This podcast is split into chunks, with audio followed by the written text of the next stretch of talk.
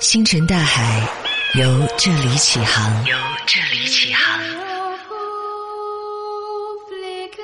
颜亮的书房。欢迎你再次来到颜亮的书房，继续来跟你分享到的是塞巴斯蒂安·哈夫纳的《从俾斯麦到希特勒》。在接下来的十分钟当中，你将会听到德意志帝国是怎么样一步一步的滑向战争的深渊，变得那么的狂热好战。俾斯麦在下野之后呢，整个的德意志帝国进入到了德皇威廉二世的时代。这个帝国发生了一次巨大的变化，从过去的那种沉默的、内敛的、一心图发展的一个国家，变成了一个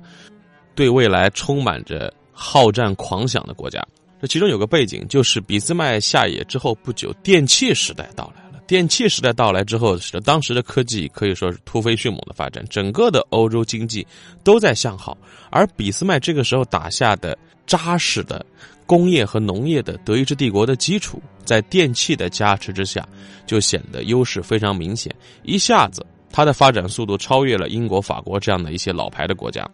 由于经济的狂飙突进，包括国民收入提高，使得帝国现在内部矛盾大大的缓解。大家都有钱了嘛，有钱的时候就很多事儿都好说了。而这个期间，德意志帝国的各种各样的党派也不断的出现和壮大，德意志人的参政的热情一浪高过一浪。也就是在这样的一个时代背景之下，他们产生了一种跟过去相比更加激情澎湃的叫。大国心态，这种大国心态让本国人非常的亢奋，也让周边的国家胆战心惊。就是我们德意志人不但要做欧洲的强国，我们还要做世界强国。我们不但要做欧洲霸主，我们还要做世界霸主。这个局面很有意思，就是当时的欧洲老大或者说世界老大是英国，老大这个时候在日暮消沉啊，他对于殖民地的控制跟他最辉煌的时期相比，显然是控制力逐步的在下降。而老二这个时候蠢蠢欲动。而老二比老大缺的是什么呢？缺的是海外的殖民地，因为那个时候，不管你是要做欧洲的霸主，还是要做世界的霸主，必须有一个先决条件，就是你有足够广阔的海外殖民地。一方面，海外殖民地可以让你的经济更加的活跃，市场更加的大；再一个，有源源不断的资源的供给。但这个时候，各个欧洲强国瓜分海外殖民地的活动早就已经进入到尾声了，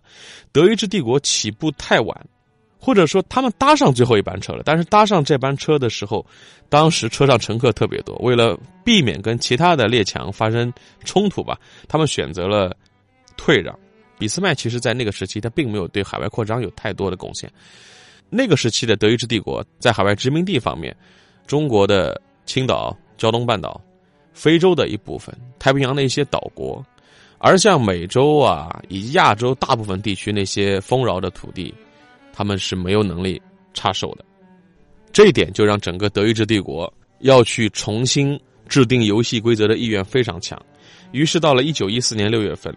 奥匈帝国的皇储费迪南大公在萨拉热窝遇刺。虽然看起来是一次塞尔维亚内部的民族主义情绪的一次爆发，作为导火索，但是一下子就触发了列强之间的矛盾吧。这年的七月份。德国参战了，而且德国参战的目的非常明确，它就是要重新定义海外殖民地的话语权。而结果我们也知道，一战的格局拼的是谁朋友多，谁资源多。而德国一方面帮手没有那么多，国内的资源很快被消耗，加上西班牙流感大流行，必然的和偶然的因素就决定了这场仗德意志是打不久的。战争的后半段。当时德意志的最高陆军指挥部就做了一个决定，趁现在输的还不是太难看的时候，要和协约国进行和谈。但是这里边有个问题，就是之前他们对国内的民众是隐瞒了战场的真相的，宣传的是我们一直在赢，一直在赢。那这个时候如果突然决定要和谈了，和谈意味着什么？和谈意味着没有战争赔款，也没有对方的割地，那对国内怎么交代？于是德意志帝国的军部想了一个办法。这个办法特别绝啊！扩大国会的权利，把君主制变更为议会君主制，把统治国家的权利交给议会当中的多数派的政党，这是非常绝妙的一招。这有点类似于我们中国人下围棋当中的以退为进，什么意思呢？首先，我军部把对国家的执掌权交出来，这样子我在前线作战的时候，我就假装并不知情。啊！我不知道你们最后做了要和谈的决定，我打我的。等到战争结果出来的时候，我们作为军部，我们可以说啊，我不知道这个事儿啊，我们是政治上输给了自己人啊，我们被人捅了一刀啊。当然，那个时候议会内的多数派政党也是很吃惊啊，就是对手军部居然把主动把权力还回来了，而协约国对此也觉得看不懂啊。虽然对于德军的表示要投降是很认可的，但是对于他们内部，你们真的要变得民主了吗？要从原来的那种强有力的中心集权啊，军人的执掌，变成一个议会制的国家了吗？这事有趣就在于，他弄假成真了。不但是帝国内部的执政党认真了，而且军部有一部分人当中也认真了，要求德皇下位。所以在一战结束的时候，德意志先是从君主制变成了议会君主制，然后在签署了凡尔赛合约之后。又变成了议会共和制，也就是后来的魏玛共和国，同时同意解除军备，支付巨额的战争赔款。从一九一九年到一九三二年，魏玛共和国的存在确实是一个很独特的存在，它决定了后世德国的走向，甚至是世界的格局。这个政体呢，在外交方面取得了非常大的成就。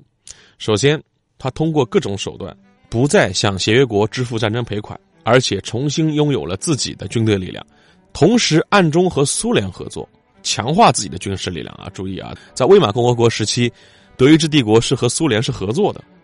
他外交上可以说取得了巨大成功，但是在内政上，一个慌乱上马的民主制度取代了一个专制的德意志。有句话叫“始乱终弃”啊，民主是个好东西，但是对于在战争当中受到重创的魏玛共和国，可能就不一定了。在帝国崩溃前夕，议会当中的多数派政党主动站出来，愿意配合军部的表演，为帝国的父王背黑锅。但是这些多数派在掌权以后，他并没有经验，陷入到了无休止的党派纷争。当时的魏玛共和国有左派、右派、中间派、社会民主党、自由党、中央党，各个党派之间你争我抢，你方唱罢我登场，让整个的魏玛共和国内部。政治经济生活长期处在混乱当中，民众也非常不满意，尤其是在经济方面。准确的说呢，这种无能呢，应该算是不作为。为什么呢？因为魏玛共和国它有一个重要的政治目标，就是希望能够把战争赔款不作数，或者叫停下来。那怎么来达到这个目标呢？有一种方式叫破罐子破摔，就是我对国内的各种经济的危机熟视无睹。我任由现在德意志的经济状况的恶化，就我没钱，就有点耍无赖的意思。我没钱啊，我赔不出来。于是，在那十几年当中，出现了一个奇怪的情况，就是美国贷款给魏玛共和国，魏玛拿这个钱去赔给英国和法国，而美国强大的吸金能力再把这个钱从英法再吸回到美国。到了一九二九年之后，这个状态也不能持续了，因为当时资本主义世界的这个经济危机大爆发，美国自身陷入泥潭，他也没钱贷给你了，那怎么办？